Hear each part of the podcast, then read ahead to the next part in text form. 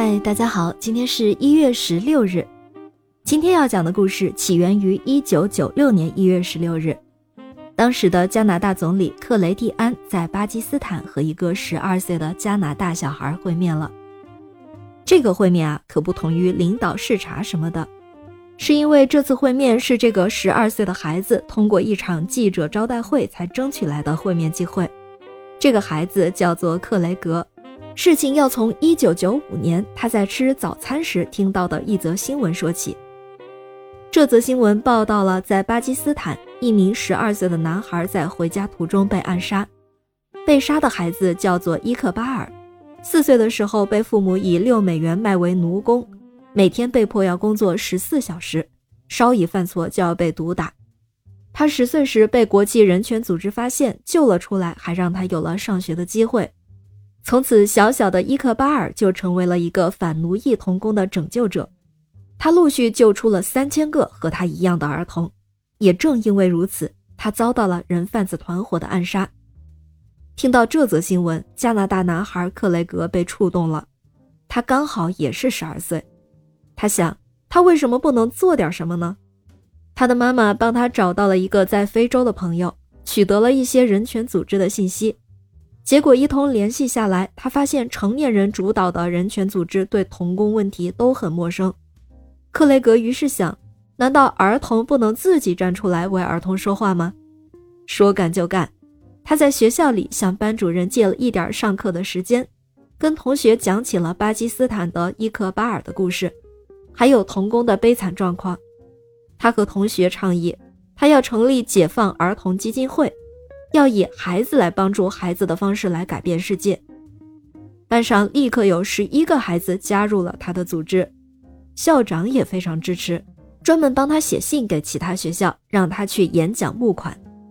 在五个月的时间里，克雷格募集到了很多钱，其中有一次是他向安大略省劳工联盟大会两千个劳工代表演讲，当场就募集到了十五万加币。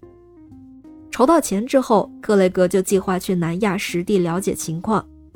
他的父母最初并不同意他去，但是克雷格自己找到了一个在南亚从事人权运动的二十五岁的小伙子拉赫曼，愿意带他和照顾他，他的父母才答应下来。克雷格一个人坐上飞机，在孟加拉和拉赫曼会合了。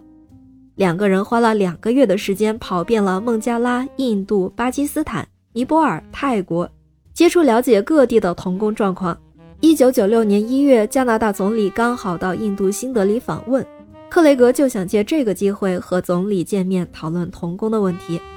但是总理先生表示他行程很满，没有空见他。于是克雷格开了一个记者招待会，说明他想做的事儿，然后直接去找总理。事情经过媒体报道，总理迫于形势，终于在一九九六年一月十六日这天和克雷格在巴基斯坦见面了。见面事小，但会面受到了国际媒体的关注。克雷格就借机把他调查到的各国童工被虐待、残害的惨状公之于众。他的解放儿童组织一下子就站上了国际舞台。这个儿童的能量还真不小，但他还真不是一时兴起。解放儿童组织现在已经是世界上最大的儿童保护组织之一，他们解救了亚洲、非洲许多悲惨的童工，在四十多个国家建立了六百多所小学，每天有近五万名贫困儿童可以免费上学。克雷格的口号很简单：儿童帮助儿童，改变世界不用等我长大。在解放儿童组织里。只有年纪在十八岁以下的儿童或者是青少年成员才拥有投票和决策权，也只有十八岁以下的成员才有资格担任儿童或者是组织的代言人。年满十八岁或者是十八岁以上的成员在组织里面所扮演的角色，仅仅是咨询者以及帮助儿童们学习领导事务的引导者，并不能参与决策。克雷格的勇气和行动让人敬佩和感动。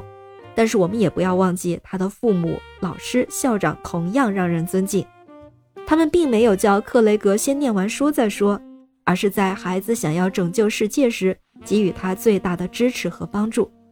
这是否也对我们有所启示呢？感谢您收听今天的故事。咩咩 Radio 陪伴每一个今天。